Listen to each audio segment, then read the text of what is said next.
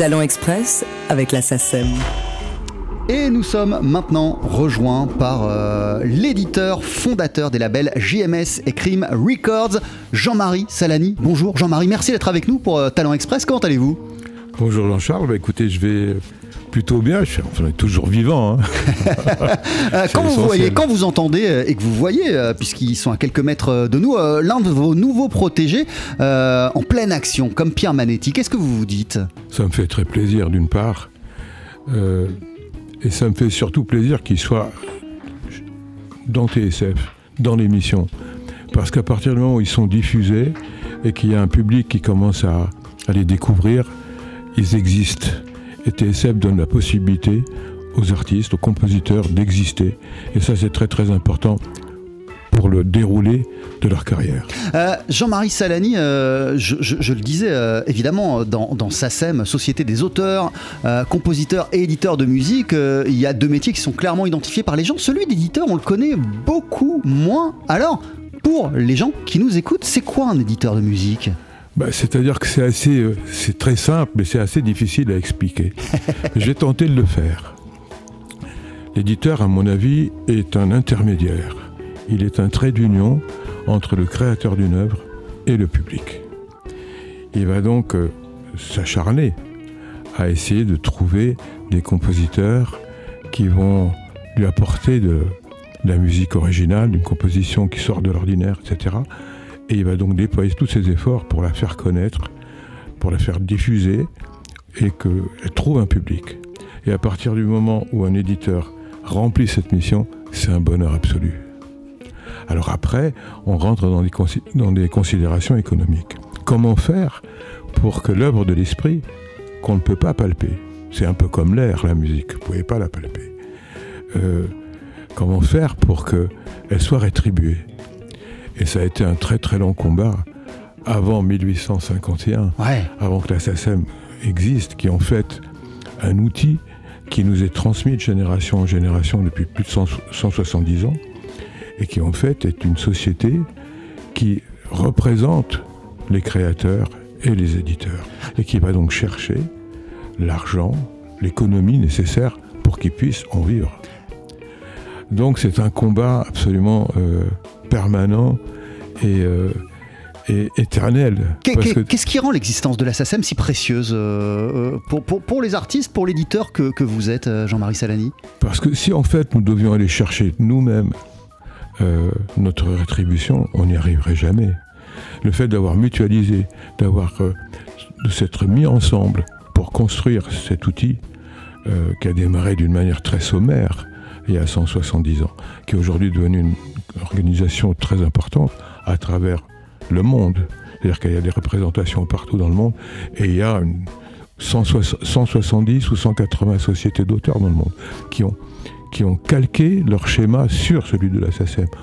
Puisqu'en fait, la est la première société euh, d'auteurs qui a existé et qui a donc euh, mis en œuvre son dispositif que nous connaissons à l'heure actuelle. Alors évidemment, quand on va chercher l'argent, de l'argent chez les gens, chez les utilisateurs, c'est jamais très bien vu.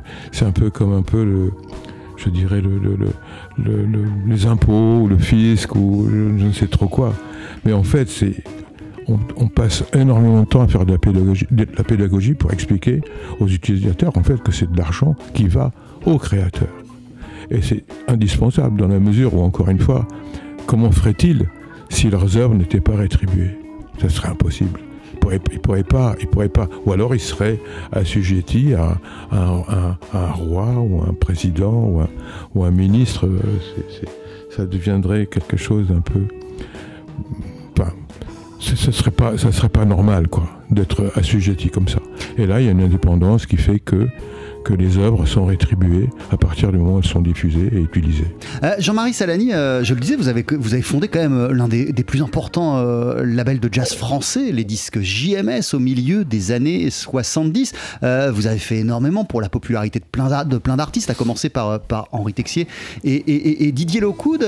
pourtant, je lisais sur, Internet une, une, interview que vous aviez accordée il y a quelques années à Cobuzz, où vous expliquiez que l'édition, c'est votre premier mais que c'est aussi votre seul métier. Éditeur, c'est quoi? C'est un, état, un métier, mais c'est aussi un état d'esprit, j'ai l'impression, euh, Jean-Marie Salani.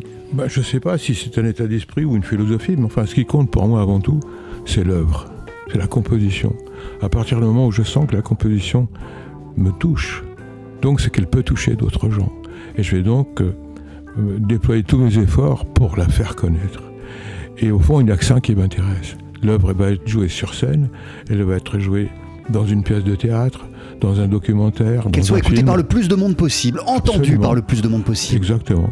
C'est, pour moi, c'est essentiel. C'est essentiel et je pense que pour tous les éditeurs qui, qui aiment leur métier, qui font leur métier comme il faudrait le faire, sont amoureux de cette fonction dans cet esprit-là faire connaître les œuvres. Euh, vous, c'est un, boulot, un métier que vous avez découvert euh, assez jeune, au milieu euh, des, années 70. de quelle manière, d'une part, et qu'est-ce qui vous a très vite passionné et ce qui vous a fait sentir que c'était un rôle central dans, lorsqu'on est amoureux de musique et qu'on veut justement la, diffuser au plus grand nombre? Bah, C'est-à-dire que j'ai eu la chance de démarrer assez jeune. je suis rentré aux éditions Chapelle, qui s'appelait pas Warner Chapelle à l'époque, et nous avions un directeur qui s'appelle il s'appelle Gérard Daboust. Gérard Daboust est un grand amoureux de musique. Il s'est occupé de Charles Aznavour, entre autres, beaucoup d'artistes, beaucoup de compositeurs de l'époque, etc. Et euh, si vous voulez, il y a eu un déclic dans mon esprit, dans la mesure où je ne venais pas du tout du jazz. Euh, on m'a présenté des artistes comme Dick Rivers, comme Alain Souchon, comme Herbert Léonard ou d'autres. Et à un moment donné, on m'a demandé de m'occuper des comédies musicales de Broadway. Chappelle avait un répertoire très important de comédies musicales. Et là, j'ai compris que quelque part, la musique instrumentale avait un rôle essentiel. Pourquoi? Parce que quelque part, nous allions avoir le, le, le, PAF, le, paysage audiovisuel français de l'époque, qui allait exploser. Et donc, il y allait énormément avoir de nouvelles radios qui allaient arriver, des radios libres de l'époque, et que nous allions avoir beaucoup de. Enfin, la publicité allait, allait, allait surgir dans les télévisions et autres, et on allait avoir besoin de musique instrumentale.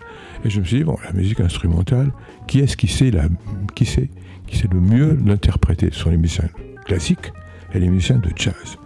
Donc je me suis rapproché des musiciens de jazz et euh, j'ai eu la chance de rencontrer euh, à l'époque Henri Texier, Aldo Romano, Georges Catelli, je ne sais pas si vous vous souvenez de ce guitariste, et puis d'autres.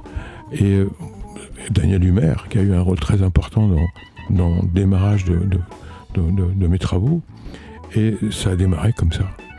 Et à partir du moment où je me suis dit, tiens, euh, il y a un créneau à prendre dans le jazz, dans la mesure où c'était, assez, euh, on était assez isolés, si vous voulez, à cette époque-là, j'ai essayé donc de, de, me spécialiser. Puis en France, on aime bien avoir une étiquette sur le front, donc voilà. Donc même si j'ai une, j'ai une culture générale au niveau de la musique, je me suis spécialisé dans le jazz grâce aux musiciens de jazz qui m'ont aussi éduqué.